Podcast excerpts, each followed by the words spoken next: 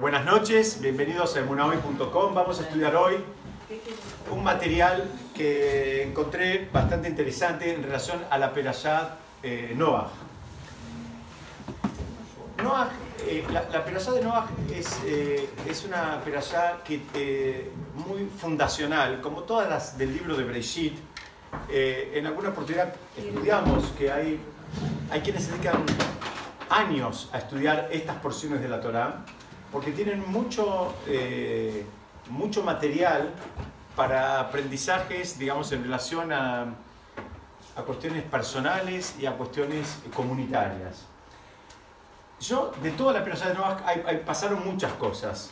Yo me voy a concentrar en, tal vez, en, uno de los hechos de, los que pasaron, para ponerlos un poquito en tema. En la Perashat de Noah es cuando Hashem decide traer un diluvio al mundo. En alguna medida está, está, está decidiendo recrear el mundo. Y eh, lo elige a Noah como para que sea el, el gran capitán de todo este proyecto, con la idea de que Noah construya un arca, un arca que llevó 120 años construir, y por supuesto la idea de esa construcción y de ese, de ese arca era que en el medio de esa construcción la gente, digamos, reaccionara y corrigiera su, eh, su, su accionar. Tal es así que el Talmud trae, habla mucho de esto el Tratado Sanedrín, el Talmud trae que era una, una sociedad muy promiscua, era una sociedad con, eh, sin valores, eh, con mucha, eh, digamos, con todo tipo de transgresiones, desde la perversidad sexual hasta el robo, estaba todo presente ahí. Entonces, la, la Torah empieza creación del mundo, eh, de, las eh, nueve generaciones de la creación del mundo. Porque la décima fue Abraham. Y esta fue una generación. Ah, fue antes que Abraham. Noah y Abraham, me adelanto algo que vamos a estudiar después, coincidieron 58 años. Hubo 58 años que estaban los dos en el mundo. Ahora vamos a verlo. No, porque Noah vivió muchos años, ¿no? Claro, muy bien. Noah vivió 930 años. Muy bien. Dice, Vaiskor Elohim et Noah. Bueno, acá lo puse también en castellano. Esta es, eh, es, la versión 2.0, ya con, directamente con eh, el texto en castellano. No sé si se puede leer bien de atrás. Él dice, recordó eh, una vez más, el nombre que usa de Hashem es Elohim. El, el, Elohim es el nombre que denota la justicia. Dice que Hashem recordó a Noah y a todas las bestias y a todos los animales que estaban junto a él en el arca. En hebreo hay, un, eh, hay una, en, castellano decimos animales, en, hebreo hay una sutileza que para los animales más, si se quiere, más domésticos, más de granja, y los animales más, eh, más salvajes. Entonces acá la Torah utiliza los dos lenguajes. Dice que Hashem recordó a todos los animales que estaban en el arca y, e hizo que pasara un espíritu sobre la tierra y las aguas se apaciguaron.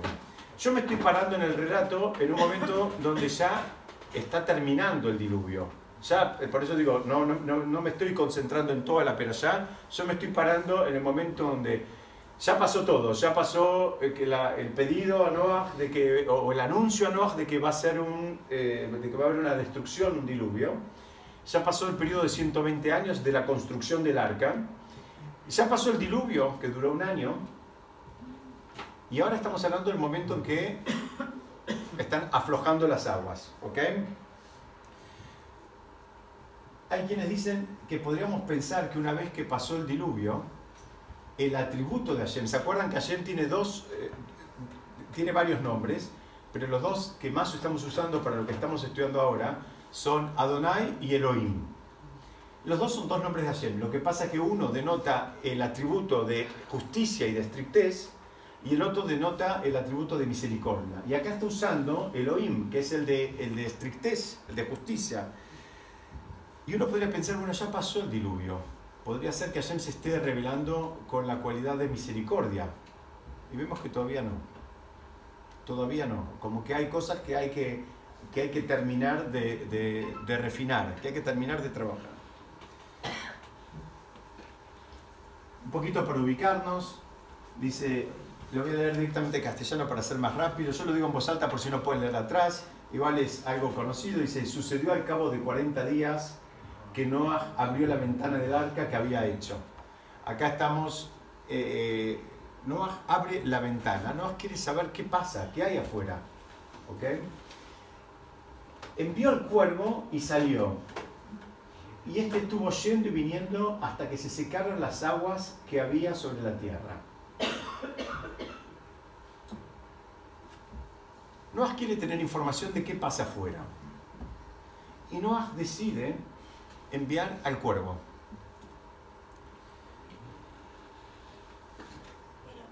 Ahí tenemos el animalito que él decide enviar. Hay varias cosas en relación al cuervo. Primero, ayer no le dice que mande a nadie. Noah decide enviar a alguien y de todos los animales que había, elige el cuervo. Y hay, estas son preguntas talmúdicas, ¿por qué eligió este animal? Entonces algunos dicen, bueno, lo eligió porque es un animal que, que vuela, que tiene cierta resistencia y demás, y el mismo Talmud termina contestando, yo no soy especialista en animales, pero el Talmud eh, eh, sabe mucho más que yo, y el Talmud dice, no, mira, hay animales más fuertes, hay animales que, tienen, que vuelan más alto, que vuelan, eh, que tienen más alcance, ¿por qué eligió el, el, el, el cuervo? Que aparte es un animal de rapiña, es un animal feo es negrito, es, no, es un animal lindo. Yo busqué una foto a propósito media linda, pero si ustedes alguna vez vieron un cuervo, no es un animal muy lindo. Eh, es un animal que tiene mala reputación. ¿Por qué? Porque es un animal de rapiña. Como el águila. Muy bien. Sí, Laura. Sí, acá dice, y envió a la paloma. Después. Después. Yo estoy todavía un poquito antes. Ahora vamos a ver eso. Ahora vamos a ver eso. Ahora yo estoy todavía un paso anterior. Vos te me adelantaste. ¿Ok? Alguien dice, eh, el cuervo, eh, hay, hay, en el Talmud hay un par de historias en relación a este, a este proceso de separar al cuervo que son hasta medias inverosímiles. Noah lo echa de la, de la, del arca, el cuervo. Y el cuervo no quiere ir. El, el cuervo no quiere hacer su, su su, misión. Y negocia con, con Noah. Y le dice, ¿por qué me mandas a mí? Ustedes saben que había determinados animales que entraron de a siete parejas. Y otros animales que entraron de a una pareja.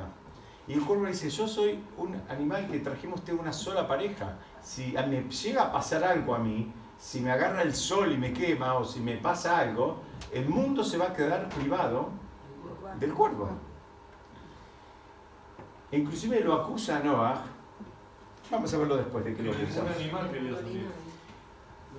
Vamos a ver, por ahora, por ahora está como que Noah quiere sacar, quiere, quiere, echarlo, Noah por él decide. La Torah en ningún momento dice que ayer me dijo, bueno, anda, fíjate qué pasó, envía a alguien. Noah lo quiere sacar. Quienes explican que en el mismo, eh, en la misma palabra, el cuervo se dice en hebreo Orev. Orev tiene las mismas, las mismas letras que tienen que ver con lo malo, verá, está, está el mal ahí en, él. Inclusive Orev, por ejemplo, ustedes vieron la tefilá de Arbit, la hora de arbit es la hora, tiene el mismo lenguaje de algo que está mezclado. Algo que está mezclado es, algo que te cuesta identificar porque tiene cosas buenas y cosas malas. Está mezclado. Arbit se dice porque es el momento que se mezcla el día y la noche. Por eso es la tefila de arbit, se la llama así. Yo me voy a adelantar un poquitito para empezar después a, atar cabos. Acá yo puse una lámina en, en hebreo, pero me parece tal vez que me acompañen en algunas, en algunas partes. Yo la voy a ir traduciendo, después la pongo en castellano, pero la voy a ir traduciendo eh, de afuera para que, para que me sigan. Dice, ahora sí lo que vos decías, Laura, dice, Baishlach etayoná, y envió a la paloma. Pero acá, claro, una palabra, dice meitó. Meitó quiere decir de sí mismo. Como que parece que a la paloma la quiere más. en relación al cuervo dice, y envió el cuervo. Ahora la, la paloma dice, bueno, la envió de sí, la, la, la, sacó de sí. Hay quienes preguntan si tal vez era, vez la paloma era el, el, el pet, ¿no? Era el, la mascota de, de, de, de, Noah. Tampoco está la comanda de que tiene que enviar algo. Él la manda, dice, Noah fue y la mandó, eh, la mandó, digo bien. No es que Hashem le dice, bueno, mandá a la paloma, mandá al cuervo, no, no, no dice nada. Y dice, bueno, eh, dice, ¿para qué la mandó? Lirot e Maim. La mandó para ver si las aguas se habían calmado. Primera conclusión, la paloma tenía una misión clara. En el caso del cuervo, se la mandó, lo mandó. No dice, no dice que le dio una misión en definitiva. A la paloma sí tenía una misión. La paloma sabemos a qué, a qué iba. El cuervo no.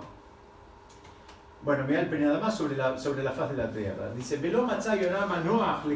no encontró la, la, la paloma donde eh, punto de apoyo para sus, para sus eh, eh, piernas o patas. Dice, y volvió a la, al arca porque había agua en toda la tierra. ¿Ok? La paloma fue y volvió. Y acá está la secuencia. Dice, Vaishlach y Abdoba y Cajea. También. Dice, no, primero estira su, su mano y como que la, la, deja entrar. Como que está hablando acá de un... Se está comportando con un cierto cariño, ¿sí? Y la trae Bayabó Otá, el, eh, el ave la que va, y se la trajo de vuelta al arca, se la trajo hacia él de vuelta hacia el arca. ¿Ok? Primero la mandó, la mandó con una misión, la, la, la, la paloma vio que no tenía chances, de, no tenía donde apoyarse, volvió, y no, extiende la mano y la, se la trae hacia él de vuelta a la teba. Dice, Vayejalo Shibatiamim y esperó otros siete días. Vayosef y la volvió a enviar a la, a la, paloma, segunda vez que la envía. Dice, Batabó el le Erev, dice, la, la Yoná volvió a la, hora, a la nochecita. ¿sí? Y esta vez traía una, una ramita eh, de, de olivo. ¿Sí? Eh, entonces ahí se dio cuenta Noah que habían bajado las aguas, porque, porque al, haber bajado las aguas eso significaba que, o mejor dicho, al haber una ramita de olivo, significaba que las aguas habían bajado. Eh, ahí viene el símbolo de la paz, la palabra de la. Absolutamente. Sigamos. Vaya Gelod, Shivat Yamim Majerim, Vaishlach et dice, esperó otros, otros siete días y la volvió a enviar a la paloma. Veló y Asfashu Od. Y la paloma no volvió más. Esta sería la secuencia. La mandó una vez, volvió. La mandó una segunda y trajo una ramita de olivo. La mandó una tercera vez, no Muy útil, acá está en castellano, pero bueno, para mí es más fácil este, porque las palabras en hebreo nos dan, nos dan una información que la traducción no nos ayuda. No importa, la tenemos acá, más o menos me entendieron, la idea es compartir con ustedes. Sigamos.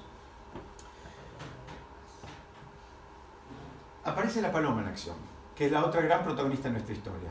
Hasta ahora tenemos dos, de todos los animales, estamos eh, haciendo una, una, un análisis de dos, de dos animales.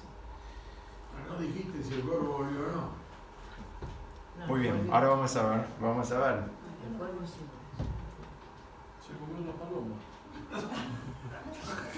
Dice, vemos ahora que todos los animales, eh, digamos, de todos los animales, ahora la Torah se concentra en esta parte del relato en dos. Nosotros tenemos ahora la paloma y el cuervo. El otro no sé si era un cuervo, este sí es el cuervo. Bueno. Ahí tenemos la paloma y el cuervo. Uno negrito, feo, de rapiña, y otro que inspira ternura. Sí. ¿Sí? sí a propósito, estoy, justamente estoy, estoy puntualizando. Este es el, este, este, análisis, es, es, es, un análisis que hace mucho, eh, digamos, el Talmud, porque, mm, como decíamos, por un lado, la misión de la paloma es clara, la del cuervo no.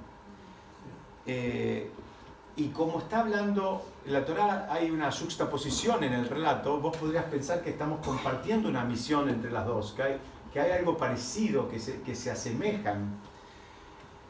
Alguien podría pensar que el cuervo tuvo una misión y que fue abortada la misión. y, y volvemos a la pregunta, ¿de quién fue la idea de enviarlos? Digamos, ¿De dónde salió? ¿Por qué Noah envía al cuervo? ¿Por qué lo, Noah lo, lo saca del, del arca? Es lo que estamos tratando de entender. El texto no aporta muchas respuestas, o sea, la Torah misma no, no nos da, la, la Torah deja muchas respuestas. Ustedes saben, cuando se estudia la Torah y empiezan a aparecer un montón de estas preguntas, tenemos que ir a buscar en otros libros las respuestas. Básicamente, eh, muchas veces la gran respuesta la encontramos en el Talmud, otras veces en Midrashim, pero el Talmud también usa los Midrashim. Hay que buscar otras fuentes porque quedan muchos, muchos espacios en blanco que tenemos que completar, que si no es como que no se, no se entienden. Eh, todo este concepto cuando dice que la paloma la envió de sí, en castellano no tenemos una expresión exacta, pero en hebreo decimos meitó, como dice de, de- de algo de él, como si fuera de él, la tenemos en relación a la paloma y no la tenemos en relación al cuerpo. Eh, acá me preguntaron, y la pregunta, es una pregunta que, que tiene lugar, no sabemos qué pasó con el cuervo. Tampoco sabemos qué pasó con la paloma. Sí sabemos. La La no última volvió. vez no volvió, ya No sabemos. volvió, no La última vez no sabemos la paloma que pasó, pero sabemos que la- las dos primeras sabemos y que tenía una misión. Ahora vos dijiste que el mundo no estaba, no estaba totalmente limpio. Y también mandó el cuervo como ave de rapiña para que termine la tarea de limpieza. Ah, eh, bueno, no, pero no, no fue eso. La limpieza la hizo el diluvio mismo. El diluvio mismo tapó todo, no, no, no, no quedó nada. Eh, eh, Vamos a tratar de entender qué pasó.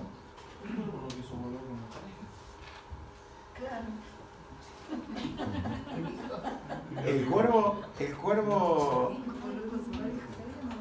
Hay, hay distintos comentaristas. Un, un comentarista clásico dice que Noah envió al cuervo porque el cuervo, el cuervo es un animal depredador. Eh, la idea era que traiga algo de regreso.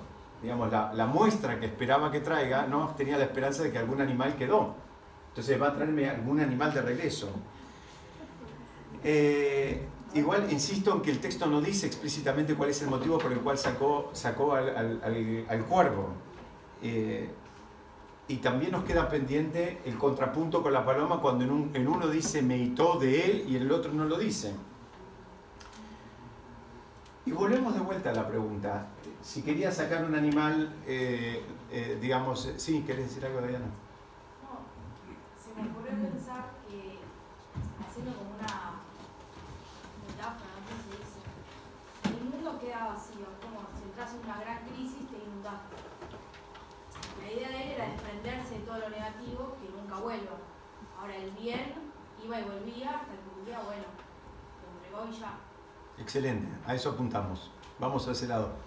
Eh, Te me adelantaste un poquitito, pero a eso, va. La mayoría de los comentaristas van por ese lado. Ahora vamos a, vamos a avanzar, pero va por ese lado, muy bien. Eh, eh, hay cosas que yo también me adelanté y ya expliqué. Digo, si queríamos buscar un animal, hay animales más fuertes y más veloces. Acá mencionaron el águila, por ejemplo. Hay animales más fuertes para mandar. Entonces tenemos que seguir viendo qué pasó con el cuervo. ¿Por qué el cuervo? Eh, hay quienes dicen que inclusive el cuervo ni siquiera formaba parte de la reserva. Es una, un- un- una opinión, no, no es que esto es... eh, a veces cuando se estudian estas cosas se buscan las distintas opiniones. No, no es que hay que eh, aceptar todas, pero es- nos ayudan a, a completar un análisis. Dicen que el cuervo ni siquiera era un animal que estaba, digamos, en, en- el programa de la partida. Digamos, no, no, no, no tendría que haber estado ahí. Dicen, pero si es ahí, ¿cómo es que entró? Porque la forma en que entraban los animales al arca también era de una manera milagrosa, no era un animal, no, no, no, no- no era una manera, digamos, este, eh, si se quiere, física, no era una manera material, era una manera espiritual en que entraban. Entonces entraba el que tenía que estar, y el que no tenía que estar no estaba. Esto es aplicable para todo. Siempre el que está en un lugar es el que tiene que estar, y el que no tiene que estar no está. Ustedes hacen una fiesta y por algún motivo alguien no puede llegar, es porque no tenía que estar. No, no hagan más cuentas. Está exacta el que, el que tiene que estar, escucha el que tiene que escuchar y el que no tiene que escuchar no está. Entonces, seguimos preguntando, ¿qué pasó? ¿Qué pasó con el cuervo? ¿Y por qué lo echó al cuervo? ¿Por qué, qué- por, por- por qué se le agarró con el cuervo? El cuervo no fue uno de los animales que se cruzó en el arca junto con el perro. y- Muy bien, muy bien. Hay quienes dicen que lo echó, tarjeta roja. Lo echó al, al cuervo, muy bien. Eh, Noah no lo quería más. El Talmud dice en el Tratado Sanedrín, dice, Noah no lo quería alrededor. ¿Por qué? Por lo que dijo Román. Lo que dijo Román está en el Tratado Sanedrín, que dice que había, una, había un pacto, de, no, un compromiso de no, de no mantener relaciones durante, la, durante la estadía en el arca. El mundo se estaba destruyendo, entonces, digamos, no, no era un momento como para, para procrear. Aparte era un tema de espacios. Podría hacerlo también, pero ni siquiera, digamos, el, el el problema era que cuando hay mucha destrucción alrededor, Se estaba purificando el mundo. se- no solo se está purificando, sino que los demás no pueden permanecer. ¿Vieron como cuando estudiamos el caso de eh, la esposa de Lot, que no se podía dar vuelta cuando estaban destruyendo Sodoma y Gomorra? ¿Por qué? Porque si te, te- te- ¿por qué querés ver la destrucción, digamos, bueno, podés deleitarte y seguir como si nada cuando hay un mundo que se está destruyendo, digamos, no, no se podía. Entonces, este, en un principio, el cuervo, después vamos a seguir analizando, pero en un principio no cumplió el protocolo. Y Noah no quería saber nada con todo eso. Eh, inclusive, esto que voy a decir es medio hasta inverosímil, pero dicen que el, cuervo no quiso cumplir cuando cuando lo mandaron, él no quería ir. Él no quería ir, él se negó a ir. Y argumentó varias cosas. Algunas ya les dije. Una que dijo, bueno, si me llega a pasar algo a mí, el mundo se queda sin cuervo. Que ya vemos que el Talmud lo da vuelta y dice, era mentira el argumento, porque él ya había procreado adentro, adentro del arca. Ya vio algún cuervito, ¿no? Eh, y el, el- el cuervo sugería que tenían que enviar animales que, eh, como que negocia, manda animales que trajiste más cantidad. ¿Por qué los- hay animales que se trajeron más cantidad? ¿Por qué? Porque para, para hacer, ¿cómo? Muy bien, para hacer ofrendas. Se trajeron más cantidad justamente como para hacer ofrendas después. Eh, el, eh, el cuervo lo acusa a Noah de querer quedarse con la esposa de él. De que, de que Noah se iba, encontré esta imagen para simbolizar que una persona está con un cuervo. Lo acusa Noah, dice, vos, vos me estás echando a mí porque vos querés tener algo con, con la cuerva. Si se dice así. O el cuervo hembra, no sé cómo se dice. Lo acusa de eso. Así trae el Talmud, no es un chiste. Entonces, eh, vemos que el, el- perdón, perdón un minuto, el cuervo, todos los argumentos Noah se los da vuelta y en un momento Noah le dice, mira, vos no servís para nada. Noah lo acusa le dice, mira, vos no servís para nada. Le dice, vos no servís ni para comer, porque saben que el cuervo no es un animal callar, los animales de rapiña no son callar. Dice, ni siquiera servís como para hacer ofrendas. Entonces vos no servís para nada. Y esta es una, una primera punta donde Noah ve que este es un animal ni fu ni fa. Dice, ¿sabes qué? Te, te saco. Te saco. Estamos creando un nuevo mundo. Lo hacemos sin vos. Un poquito lo que decía Diana. El cuervo simboliza, digamos, lo que está mezclado, lo que no es claro, el bien y el mal mezclado, eh, lo oscuro, lo negro, parece un- un- una lucha cromática, si se quiere, ¿no? donde por un lado tenemos la palomita blanca y por otro lado tenemos el cuervo bien negro, un animal más eh, asociado con, con, eh, con la paz y la bondad y el otro con, con una- una- un animal de rapiña. ¿Y por qué lo subió? Porque hay una explicación por qué lo subió al arca. Sí. En realidad, esa, esa es una opinión que dice que ni tendría que haber entrado, pero en realidad sí tenía que haber entrado. Porque ahora vamos a ver que sí es parte del programa que, que, que, que- que entre el Esa animal. explicación está, él está atribuyendo a Noah como si fuera Dios, porque no puede decir quién, quién sigue o no sigue. Muy bien. Bueno, pero era el único que quedó. Si se siguen adelantando, yo dejo esto y me, dejo en play me- no sé, me voy a tomar un café. Eh, eh, cu- cuando, cuando el cuervo lo acusa a Noah de querer quedarse con la esposa, Noah también le contesta algo interesante. Noah le dice, mira, si con la mujer que yo estoy siempre permitido para ella, o ella está permitida para mí, en este momento no puedo estar, con tu esposa, la, la- la- la cuerva, que siempre me está prohibida y que no, no dice, digamos, eh, ¿a quién se le ocurre? ¿No? No hazle, pero le contesta esta relación de lo que, lo que siempre está permitido y ahora no, versus lo que siempre está prohibido. ¿no? Este es el, el- el- el contrapunto que trae Noah. Entonces, la verdad que es todo muy raro todo esto, ¿no? Yo estoy haciendo toda una introducción donde a propósito trato de, presentar, hay 800 preguntas y es todo muy raro, no se entiende bien hacia dónde va, la Torah se ocupa de acá de contarnos la historia de la palomita y le dedica unos cuantos versículos, que la paloma va, que vuelve, que el cuervo va, que a quién saca, de dónde, no se entiende. Entonces, volvemos a lo que, a lo que dijo eh, hace un ratito Román, había, hubieron tres que no cumplieron con el protocolo. Los tres fueron, uno un cuervo, tuvo relaciones en el, en el, en el arca, el otro fue el perro. El perro también tuvo relaciones en el arca. El perro fue castigado. Cada vez que tuvo relaciones, el perro queda pegado. El que alguna vez tuvo un perro y demás, que tenían un balde de agua para separarlos. Ese fue el castigo por haber tenido relaciones en el arca, esa vergüenza que ni siquiera pueden resolverlo solos. Eh, y el otro, el, otro que, el otro que no cumplió es justamente el hijo de Noah, uno de los hijos de Noah, que se llamaba Ham. Ham, que dicho sea de paso, también quiere decir aún en el lenguaje moderno. ¿Qué significa Ham? Me faltó la morá, pero tengo la, la, la otra morá. Caliente, ¿no? Muy bien, Ham quiere decir caliente. Ham quiere decir caliente, Ham quiere decir el que no puede esperar, el que necesita algo y lo quiere ya. Lo quiere ya. Muy bien, en- es, es el- es lo mismo, en árabe, es lo mismo, pero viene, viene de ahí. Viene de ahí, que no puede esperar, él no pudo esperar. Él no pudo esperar, aunque había un protocolo, que el compromiso de cumplirlo no lo cumplió. Noah es como les dije, él no ve la utilidad del cuervo. Dice, este cuervo no sirve para nada, ni siquiera tiene, digamos, una, una actitud, digamos, eh, respetuosa con el momento. Ya les dije que Noah dice que no, no, puede, no se puede comer, ni se puede este, ofrendar, no, no, no sirve nada.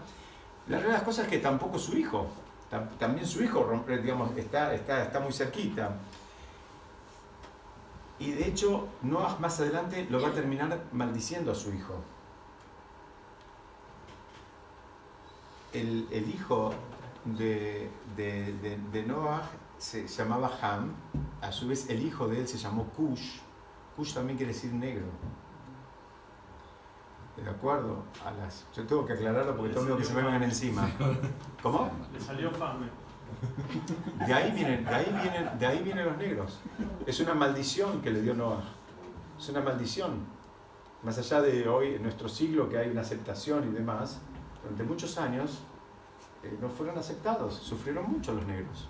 Es una maldición que le dio Noah. Está taxativa la Torah, no es una, no es una interpretación. Noah es como que ve al cuervo como un símbolo de la inmoralidad, de la crueldad, digamos, de todo lo que uno se quiere despojar, como, como, como dijo Daniel hace un ratito. Y él también sabe que toda esa actitud trajo mucho sufrimiento al, al mundo. Y de hecho el mundo se estaba reciclando por todos esos problemas que, que hubieron. Entonces dijo, bueno, si vamos a empezar de nuevo, lo saco. Lo, lo- lo saco de acá. No, no, no, no quiero más. Tomo la decisión y no quiero más. No, no, no, no me sirve. Inclusive hay un problema todavía también, como se adelantó Betina, Noah estaba en alguna medida pensando que Hashem no se estaba manifestando, como que Hashem creó el mundo, determinó que este diluvio tenía que pasar y como que se fue. Entonces él asumió un rol así, digamos, eh, si se quiere, medio eh, jugando a ser Dios. Dijo, yo decido, yo hago, yo, a mí me parece, yo opino. ¿ok? Este sería el esquema. Entonces, Noah, ¿qué hace? Él termina echando el cuervo y después manda a la paloma, como diciendo, bueno, vamos a construir este mundo más con la paloma. Todo lo que voy a averiguar, si él está averiguando de este mundo, lo está averiguando más a través de la paloma que a través del cuervo. Y se lo voy a averiguar a través de la paloma. Y voy a construir el mundo a través de la paloma. Y al cuervo lo echa directamente. Ahora Hashem no estuvo de acuerdo. Acá vuelve Hashem. Y Hashem no estuvo de acuerdo. Eh, y Hashem le contesta, va a haber un momento en que lo vas a necesitar al cuervo. Y alguien podría pensar, ¿cuándo voy a necesitar al cuervo? No sé, ¿alguno de ustedes alguna vez interactuó con un cuervo o necesitó un cuervo? Bueno, pero el Tanaj nos trae una historia que tiene que ver con el cuervo. tiene que ver con el profeta Eliau. En la, en, en- la- la vida de, de Eliau hubo un momento de mucha sequía, provocado por Eliau Anabí. ¿Por qué? Porque la gente estaba actuando de una manera, digamos, no correcta, y Eliau Anabí es como que dijo, él tenía, entre comillas, no, entre comillas no, él tenía las llaves de la lluvia. Él tenía las llaves de la lluvia. Entonces él dijo, mientras esta gente no haga teshuvá, mientras esta gente no corrija su camino, no va a llover. Entonces hubo mucha sequía y mucha mortandad. Y entonces Eliab, como todos sabían que Eliab era el que, el que tenía la fuerza de corregir, lo iban a querer buscar. Entonces Eliab se escondió. Se- muy bien, se escondió. Pero ahora ¿qué hacía? Entonces ahí cuenta el- el- el- el- en el libro Melahim, Reyes, cuenta en que el, ayer mismo le dice, mira, anda a tal, a tal ciudad a orillas del río, te vas, vas a tomar agua del río, y el cuervo te va a llevar todas las mañanas. El cuervo era como si fuera un mensajero, era un globo, un delivery. El cuervo le hacía delivery de alimento todos los días el agua Naví para, eh, eh, digamos, alimentarlo. Entonces vemos acá que Hashem lo que le estaba contando, eh, lo que le estaba diciendo es, mira, no sos vos el que sabe quién sirve y quién no sirve, y no sos vos a quien le toca decidir quién sirve y no sirve. Ah, hay una historia del rey David muy parecida a esta, donde el rey David en un momento le preguntó a Shem varias cosas. En un momento le preguntó hasta para qué sirve una telaraña. Y le preguntó para qué sirven los locos. ¿Para qué sirven los locos? Hacer un mundo en esa especie de negociación entre él y Hashem. Le dijo, bueno, hace un mundo sin locos directamente, hace un mundo sin telaraña. Y Hashem le terminó mostrando, en un momento, eh, David era perseguido por las tropas de, de Shaul, Shaul era su suegro, pero en un momento, eh, hago un paréntesis para contar brevemente la historia para, para que se ubique nada más. En un momento David empezó a tener profecía, una profecía, una revelación de Hashem muy fuerte, y casualmente a medida que la tenía David, Shaul, que, había, que era el, el rey, a él le iba bajando, ¿no? Entonces a uno le subía al nivel de, de- de- de- revelación y al otro se le disipaba. Y, y sabía que era David el que lo tenía ahora. Shaul, en un momento, eh, no- uno no lo puede juzgar porque dice una persona que llegó a ese nivel, se entiende la frustración ahora que me lo saquen. Entonces dice que en un momento lo buscaba para matarlo directamente, pensando que si lo mataba le iba a volver a él. En un momento está David en una cueva y lo vienen a buscar, eh, lo estaban persiguiendo los soldados de Shaul y Hashem lo protege, hizo un milagro y unas telas arañas hacen como una pared, entonces no lo vieron. Y ahí le mostró que las telas arañas sirven para algo. Y en otro momento David estaba escapando y escapando, escapando, escapando, termina en una, en una, eh, en una reunión en el pueblo donde estaban eh, los, los- lo- la familia de Goliat, a quien él había matado. Entonces lo llevan cautivo. Y David se hace el loco. Y el padre de Goliat tenía una hija que era loca. Y cuando lo ve a David, dijo la famosa frase, dijo, Meshugaim Haserim Li, dijo, ¿qué? ¿Me faltan locos acaso? Dice, sáquemelo de acá. Y lo echó. Dijo, no quiero saber más nada con locos. Y lo echó. Entonces ahí demostraron las dos veces que lo, que uno piensa que alguien puede, alguna persona, algún animal, alguna actitud, alguna cosa que pueden ser descartables, Hashem le demostró al rey David que, que no era así, que en algún momento iba a tener él un beneficio en su fruto. Hashem le contesta a Noah, dice, cuidado con el cuervo, vos no me saques el cuervo, porque en un momento yo voy a necesitar el cuervo, que es un animal que puede volar así, que puede ir así, que puede hacer, que por sus características es el que le puede llevar el alimento a Eliyahu Anabim. Y es el que en definitiva, mientras él esté vivo, eh, digamos, después va a poder volver a llover y el mundo se va a poder, ya no todo el mundo, pero por lo menos esa zona se va a poder recrear. ¿Me siguen hasta acá? ¿Estamos bien? Igual vamos saltando años, años, ¿no? Claro que vamos saltando. Esto, esto es mucho más adelante. Justamente Hashem le dice, mira, vos no, vos, vos no sabés esto cómo termina la película. Vos ves una, una partecita. Nosotros siempre tendremos que sentirnos como... eh, a, a mí hay dos ejemplos que me gustan mucho. Un ejemplo muy famoso, que es el que dicen, nos sentimos como el que entramos al cine cuando la película ya empezó y nos vamos antes de que termine. Y queremos sacar conclusiones. y no tenemos idea de qué es lo que pasó antes ni qué es lo que va a pasar después. ¿no? Esta es una. Y la otra, la otra imagen que a mí también me sirve mucho es como aquel que espía por, por la mirilla de un quirófano y lo ve al cirujano, que está con un, con un bisturí, y dice, este lo está matando. Escucha, el otro está acostado, indefenso, desnudo, y este lo está, está cortando. Sale de ahí que dice, ahí hay un asesino que está matando al otro pobre que está ahí muerto de frío, este, eh, duro arriba de una camilla. Bueno, no sabes qué es lo que pasa, no tenés la información completa y no puedes sacar conclusiones. El que vos pensás que lo está matando lo está curando, le está salvando la vida posiblemente.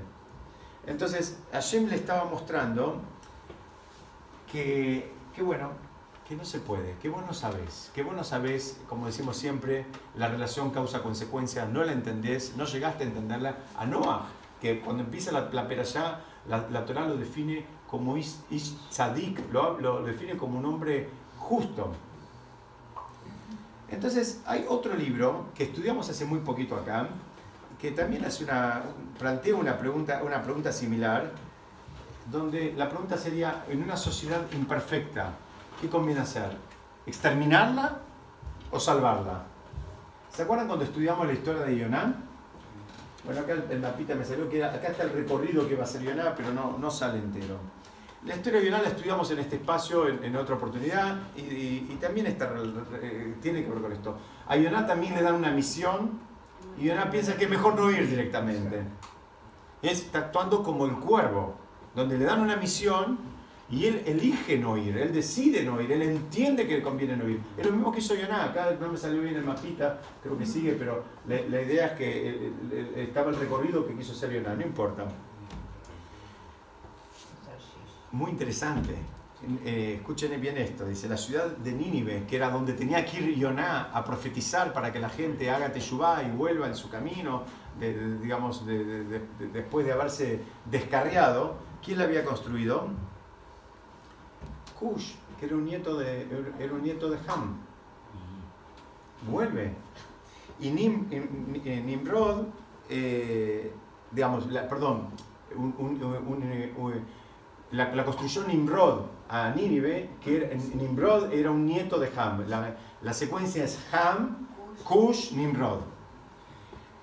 Eh, pensó que esta, que esta ciudad debía ser destruida, lo, lo estudiamos en su momento. Él pensó, bueno, mira, no, no, no, no, no- vale la pena, está, está está todo perdido, ¿para qué voy a ir ahí? Entonces no, no hago nada mejor, directamente no, no voy, me niego a ir. Entonces la ciudad de Nínive conecta con el cuervo, Yoná, que Yoná estudiamos, quiere decir paloma. Tenemos de vuelta acá este contrapunto del cuervo y la paloma. El mismo cu- cuervo y paloma de la Perashat Noah, muchos miles de años después se vuelven a encontrar. Donde está Yoná, que es la paloma, que tiene que hacer el trabajo que el cuervo no quiso. O sea, hay una tensión acá. Hay una tensión bien clara entre, entre y el cuervo, entre la paloma y el cuervo, entre lo blanco y lo negro, entre el que hace la voluntad y el que no hace la voluntad, entre el que hace, digamos, el que se decide a cumplir su misión y el que no se decide a cumplir su misión. ¿Por qué? Porque en alguna medida Noah equivale a- al, al líder de la generación. Era una generación chiquita, quedaban, eran ocho personas en total, no eran muchos, pero era el líder, y era el líder espiritual. La Torah habla de él, insisto, como un tzadik. Ahora, el tzadik le dice al cuervo, tenés que hacer tal cosa. El cuervo dice, empieza a poner argumento, dice, no, no, no. La yoná, la paloma, recibe también una instrucción del tzadik. Va y hace lo que tiene que hacer. Digamos, ahí, ahí empezamos a ver, eh, digamos, el, el- contrapunto. El contrapunto. Entonces, acá parecería ser que Yoná, vamos a retomar un poco, que perdón, que Noah, él piensa que el cuervo no debería estar en este nuevo mundo. Ahora hay una nueva creación, un nuevo mundo. No, no le da una posibilidad al cuervo. ¿Por qué? Porque no le gusta nada. Porque no le gusta nada, ¿por qué? Porque fue promiscuo en el barco, porque para él no sirve para nada, no sirve ni para comer, ni sirve como para hacer ofrendas. No le gusta porque es depredador, no le gusta siquiera porque es negro. No le gusta. Y él dice, vamos a construir un nuevo mundo con la paloma, con la paloma que es más buena, que es blanquita, que obedece, que hace y que cumple su misión. También hay una diferencia ahí. Cuando Hashem termina, cuando termina todo este el esquema del diluvio, Hashem le hace una promesa, no sé si se acuerdan. Hashem le hace una promesa a, a Noah de que nunca más va a traer un, dil- un diluvio. Muy bien. Hashem dicen le está contestando a Noah. Mirá, las cosas no son ni blancas ni negras. Hashem elige este símbolo. Le dice, no te creas que es blanco y negro. No es que hay A o Z. Hay un montón de colores en el medio. Y el arco iris hay un color que se mete en el otro. No pienses, ni siquiera están definidos los colores. Están ahí, pero no están definidos. Esa es la respuesta que elige Hashem. Hashem podría haber elegido cualquier otro símbolo.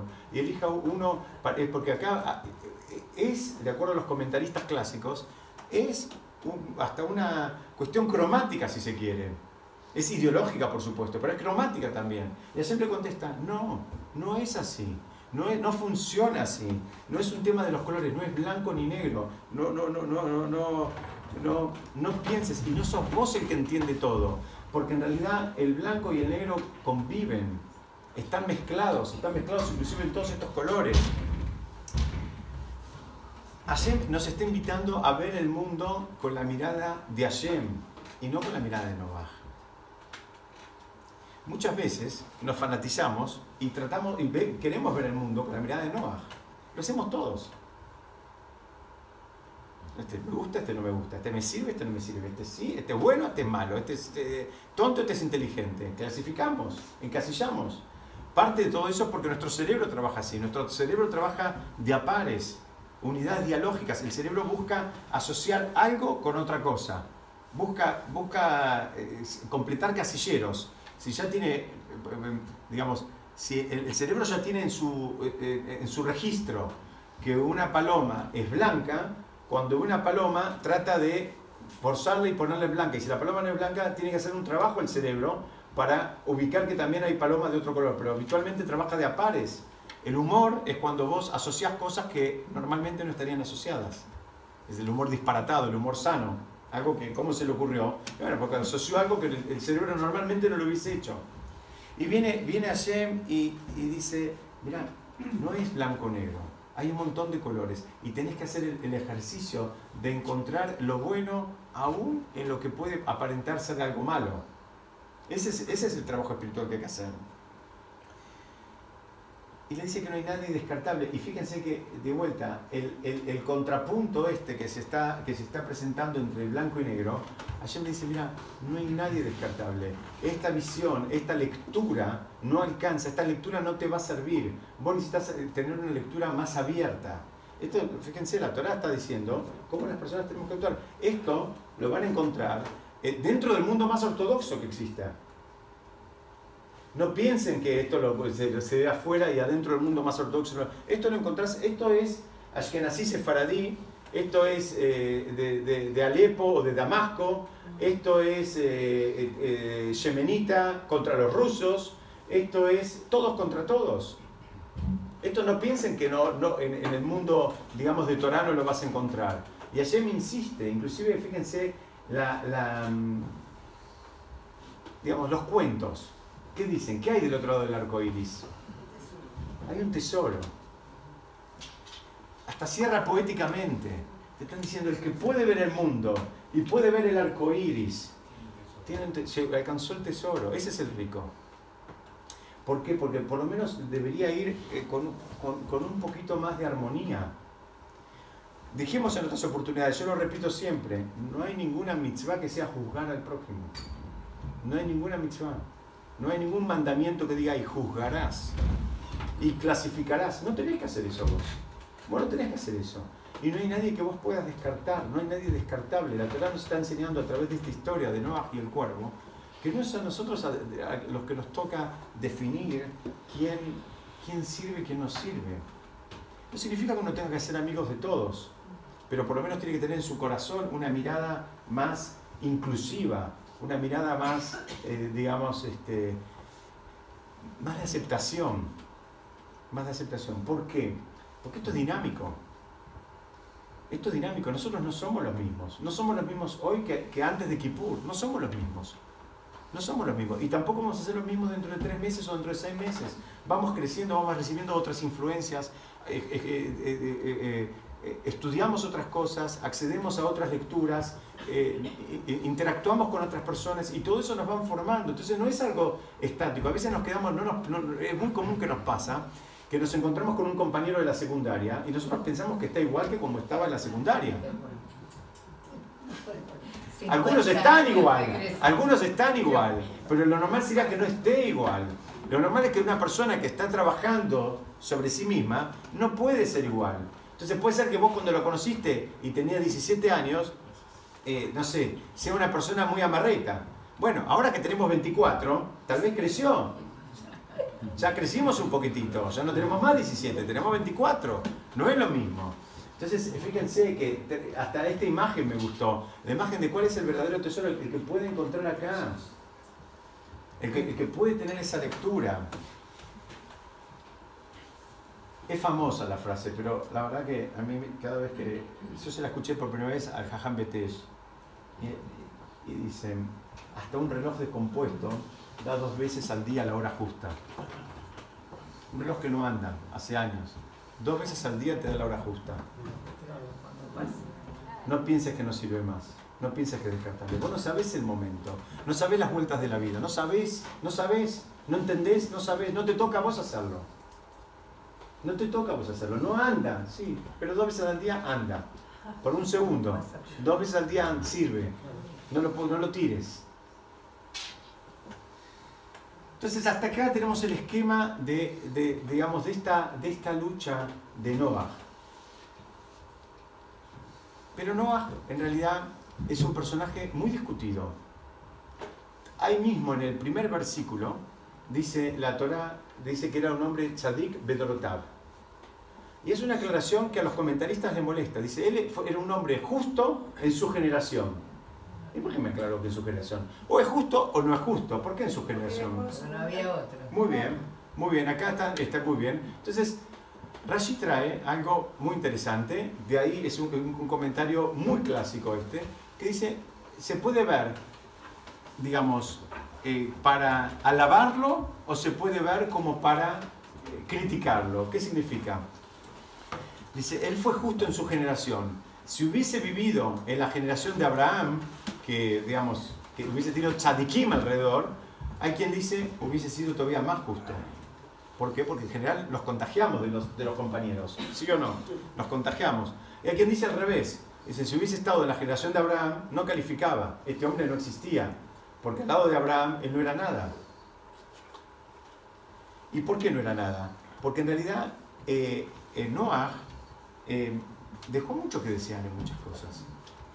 Hashem le comunica que va a destruir el mundo y no hay en ningún momento una plegaria de Noah pidiéndole que no lo haga. De hecho, construye un arca durante 120 años y no consiguió acercar a una persona. No consiguió, no, no consiguió influenciar a uno. Noah hace este arca y cuando llega el momento, ¿quiénes suben el arca? Él, su esposa, sus tres hijos y sus tres nueras. No era de Jabá. No. Pero absolutamente, absolutamente. No entendió el concepto. Noah, ¿saben qué quiere decir en hebreo también? Que estaba, eh, Noah quiere decir algo, algo que está cómodo, está calmo. Ah, Aún en lenguaje moderno. Noah estaba, como se dice ahora, en su zona de confort. Y no hizo nada. No le importó. No le importó. Yo mandé un audio, no sé si tuvieron tiempo de escucharlo, mandé un audio donde eh, eh, grabé dos audios sobre esta perasada. Después si tienen eh, chances escúchelos porque hablo, hablo de ese concepto. Son cortitos, son de 9, 10 minutos, pero está, está ese concepto ahí. El concepto de que a Noah, Noah, ¿qué es lo que podría haber hecho? Inclusive, es más, cuando Noah llega, después del diluvio, baja, en un momento que hace Noah, lo primero que hace, hace, planta un viñedo. Y ahí trae, trae el Zohar, la parte más mística de la Torah, trae que el viñedo ese lo plantó en un día, creció en el día, dio frutos en el día, se emborrachó en el día. Se emborrachó Noah. ¿Por qué? Porque Noah no podía bancarse ver la devastación que estaban viendo sus ojos. Diferenciando mil veces, a mí me tocó ver una vez, después de, ni siquiera llegó a ser un huracán, cuando yo vivía en Estados Unidos, ni siquiera porque iba a ser un huracán y al final fue tormenta tropical. Yo te digo que cuando, les digo, cuando, cuando vos vas a ver y ves lo que puede devastar la naturaleza, eh, impresiona, realmente impresiona. No quiero pensar lo que, lo, que vieron los ojos de Noah cuando salió al mundo de todo lo que él conocía, no quedó nada, nada, nada, nada, nada. Dicen que él se tuvo que emborrachar, dice el Suar. Tuvo que emborrachar porque no, no, no se bancó ver todo eso. ¿Y después qué hizo? Ya estoy, un minuto. ¿Y después qué hizo? Trajo una ofrenda. Trajo una ofrenda y le dijo, ay Hashem, ¿por qué? ¿Qué pasó? ¿Por qué todo esto? ¿No? ¿Y saben qué dice que le contestó a Hashem? Esto lo trae el Zohar. Le dice, sos un viejo tonto.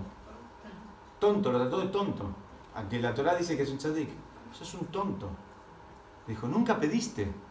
Nunca usaste ese, ese, recurso que es la tefilá. Nunca, nunca, nunca pediste porque esto no pase. No te importó. Entonces, por eso dicen ahí, cuando lo comparan con Abraham, Abraham, van vamos a ver en, enseguida, cuando, cuando eh, eh, enseguida en la Torah, en el relato de la Torah, cuando Hashem le dice que va a destruir Sodoma y Gomorra, negocia. negocia se la juega. No, mira, si hay 50, eh, justo no la destruya, si hay 45, si hay 40 y va bajando y qué sé yo, está negociando con Hashem. Moshe se la recontra juega en más de una oportunidad, hasta que en un momento, después del becerro de oro, le dice a Hashem, si no, me vas a si no lo vas a perdonar a tu pueblo, borrame de tu libro. Y, y, lo negocia fuerte, y pone el cuerpo, y pone la palabra, y, pone, y se compromete. No, no, no habla nada. Noah se queda en silencio, no se sabe nada de Noah.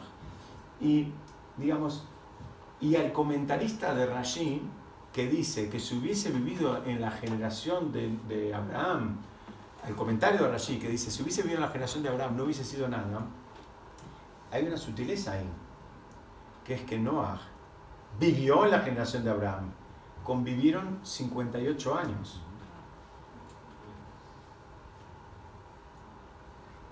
Sí, ya, un, un, minuto, un minuto, estaba Dorita. Eh, una pregunta. Antes dijimos que no hay que clasificar, que no hay que juzgar. Cuando decimos no, fue cómodo, estaba en una zona de confort y lo atacamos y decimos esto, no es, los comentaristas no están juzgando algo Muy bien, muy bien, muy bien. Acá me están preguntando, repito para que salga la grabación, acá me están preguntando si estamos estudiando justamente hoy que uno no tiene que, que juzgar y uno no tiene que, digamos, este, clasificar a nadie, si no es que es lo que están haciendo los comentaristas con, con, eh, con Noah. La realidad de las cosas es que eh, la respuesta es que la Torah no es un libro de historia. Es un libro para que nosotros aprendamos. En hebreo se dice Los, los actos de los padres son una enseñanza para los hijos. La idea es que uno aprenda a ver qué, qué hizo Noah bien y qué hizo Noah mal. Noah hizo muchas cosas bien porque se pudo mantener incólume en una sociedad recontra promiscua. Entonces hizo cosas bien, hizo muchas cosas bien, pero le faltó un poco más. Entonces Noah quedó en un nivel de tzadik. Inclusive cuando pasa el, diluvio, porque al principio la Torah lo presenta, dice, Benoach ish tzadik eh, eh, en su generación. Noah era un justo en sus generaciones. Cuando pasa el diluvio, dice una famosa frase de la Torah, dice, Baishaer ach Noach. Y ahora se quedó Noach solo. ¿Qué significa? Perdió el nivel de tzadik. Antes era Noach el tzadik, ahora quedó Noach solo. ¿Qué significa? Perdió su chance. Él tenía una chance. Pero todo esto es justamente para estudiar. No es que le estamos... Eh, Noach no es alguien que vivió hace 3.000 años o 5.000 años. No, lo tenemos adentro. No, somos nosotros. No, somos nosotros también. Nosotros somos los mismos que a veces en algunas actitudes, en algunas circunstancias, actuamos como Noah. Y tenemos una situación y resolvemos lo que nos queda cómodo a nosotros, lo que nos, nos parece, lo que nos viene bien, y el resto, bueno, yo no me meto. ¿No? Como dice la frase, cada uno, cada uno en su casa y Dios es la de todos. Esa no es una aproximación de la Torah, un segundo. Esa no es una aproximación de la Torah. Noah, Noah justamente, Noah se quedó a mitad de camino. Noah se quedó a mitad de camino. Vimos en otros líderes que tenemos en la Torá, como, como Abraham, como Moshe, que se la jugaron y reaccionaron. Y Noah no terminó su camino. Y ustedes fíjense que el siguiente, el siguiente gran, eh, digamos, líder que aparece es la Torah después de Abraham, ¿no? digamos, es Moshe. Y Moshe. ¿Lo escuché? Después de Abraham, ¿no? Abraham está primero, después viene por eso. Después de Abraham, ¿quién aparece? ¿Qui- qui- ¿Quién aparece? Aparece Moshe. ¿Y dónde aparece Moshe? Mateo. Muy bien, ¿y dónde aparece Moshe? En el agua. Moshe viene a arreglar el problema de Noah. De Arizal dice, de acuerdo al misticismo, Moshe era el alma de Noah que vuelve a arreglar lo que hizo mal. Moshe vivió 120 años. Moshe viene a arreglar los 120 años que Noah quiso el arca y no pudo influenciar a nadie. Y Moshe vuelve a aparecer en el, ar- en el agua. Retoma donde dejó Noah. Porque Noah después del arca no sabemos nada. Silencio de él, no se sabe nada. Y vivió unos cuantos años después de... Después de vivió como 300 años después de- del, del diluvio. Sí, Mike, quería decir algo. Eh, Sí, no me viene a, a la mente vivieron simultáneamente 58 años a y Abraham. Y la guimatria de Noah, Nun, Het, es 58. Exactamente, exactamente. Te- Lo tenía en mis, en mi- en mis notas. Gracias, gracias. Muy bien. Sí, la, la- muy bien, muy bien. Son los 58 años que Abraham, eh, digamos, en alguna medida Abraham empezó a arreglar el problema de Noah. Y ustedes fíjense que Abraham hace todo lo contrario, ¿no? A Abraham le importa el otro. Toma todo el tiempo acciones que tienen que ver por el otro. Acerca gente. Abraham fue el primero que hizo seminarios. Y abría su puerta de su casa y le importaba y la gente cambiaba. Inclusive después, eh, la perashá de la semana que viene va a decir que Abraham se fue, dice, se fue con Sarah cuando él se va del lugar, dice, y se fueron con las, con las almas que hicieron, con las almas que, que acercaron, digamos, abajo de, como se dice en hebreo, Tajat Kanfea Shejina, abajo de las alas de la presencia divina. Abraham hace su trabajo y, Moshe también viene a, completar el trabajo que Noah dejó incompleto. Y lo tenemos a Moshe en una, en- de vuelta en un, en un espacio como el agua, una vez más. Ahora vemos cómo se hace. Inclusive cuando Moshe negocia con Hashem, cuando le dice, después del, del pecado del becerro de oro, que le dice, mira, perdón, porque Hashem tenía intenciones primero de destruir al pueblo. Dice, vamos a empezar un pueblo nuevo con vos y tu familia y, y, y- y- liquido a todo el mundo. Y Moshe, ¿qué le dice? Moshe le dice, Mejenina. Mejeni quiere decir borrame, pero está hablando del Mei Noah. Dice Larizal, en el momento que le dijo Mejenina, dijo que dijo borrame, estaba arreglando el problema de Noah, que Noah no le importó. Ahora Moshe viene, tiene una situación parecida, donde también hay una, una amenaza de destrucción masiva de un pueblo, y ahora, ahora sí le importa. Esto es un concepto que no estamos estudiando historia, esto estamos estudiando nosotros. Lo que nosotros no hagamos acá, vamos a tener que volver a hacerlo. Igual liquidó a unos cuantos en el becerro. Sí, muy bien, muy bien, Lo- a los que tenía que liquidar. Digo, fíjate la cámara y me parece que se trabó. ¿Qué- ¿Ah, se trabó? Bueno, Sí, Pero mi Noah es batería. de Noah. ¿qué dice?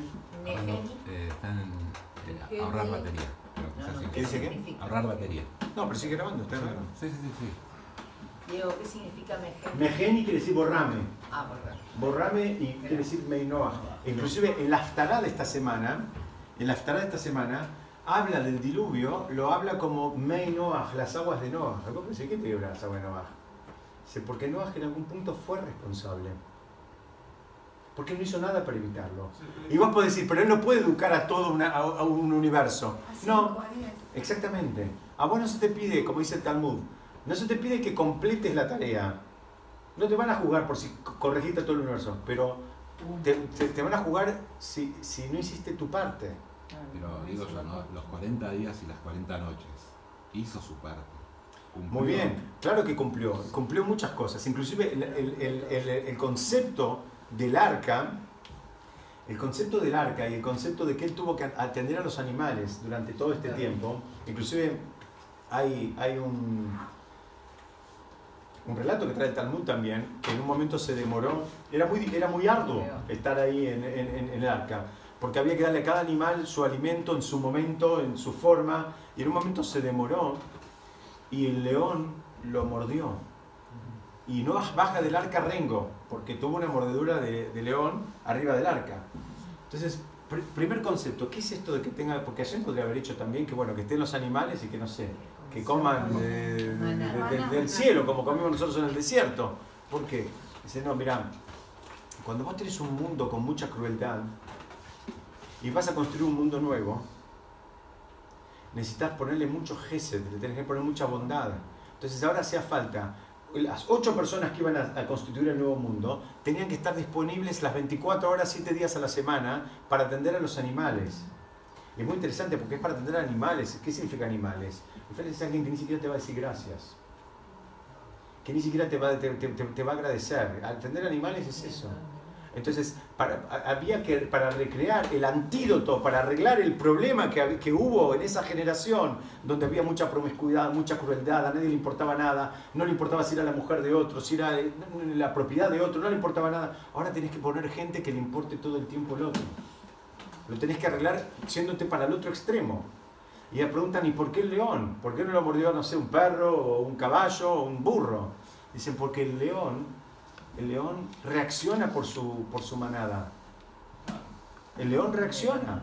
Entonces el león le vino a enseñar, le, le dice, la Torah le, quiso enseñar a Noah, dice, mirá, mirá, este salta por su manada, reacciona. Vos debiste haber saltado. Noah tendría que haber hecho por lo menos tefilá, podría, tendría que haber rezado. Lo mismo que hizo después, cuando se bajó del, del, del arca, lo tendría que haber hecho antes. Y ahí pasa todo ese episodio. El hijo del Ham, cuando lo vean, eh, cuando ve también la destrucción, hay dos opiniones. Hay una que dice que lo castró a Noah en ese, en ese estado de borrachera. Hay otra que dice que se abusó de su padre. Porque dijo, mira, escúchame, vos sos responsable, destruiste el mundo, no, no, no, y, y, y- y ahí fue cuando después eh, Noah lo maldice. Esto después leanlo tranquilos, esto está en la Torah directamente, no, no estoy trayendo, eh, digamos, interpretaciones. Entonces, vemos todo este esquema, eh, eh, esta primera parte tiene que ver con todo esto, este esquema de quién podemos ser descartable, nadie. ¿A quién podemos considerar descartable? Nadie. ¿A quién podemos juzgar? A nadie. ¿El mundo es blanco y negro? No, no es blanco y negro. Y lo mismo que vos hoy pensás que es blanco, tal vez hace seis meses pensabas que era negro.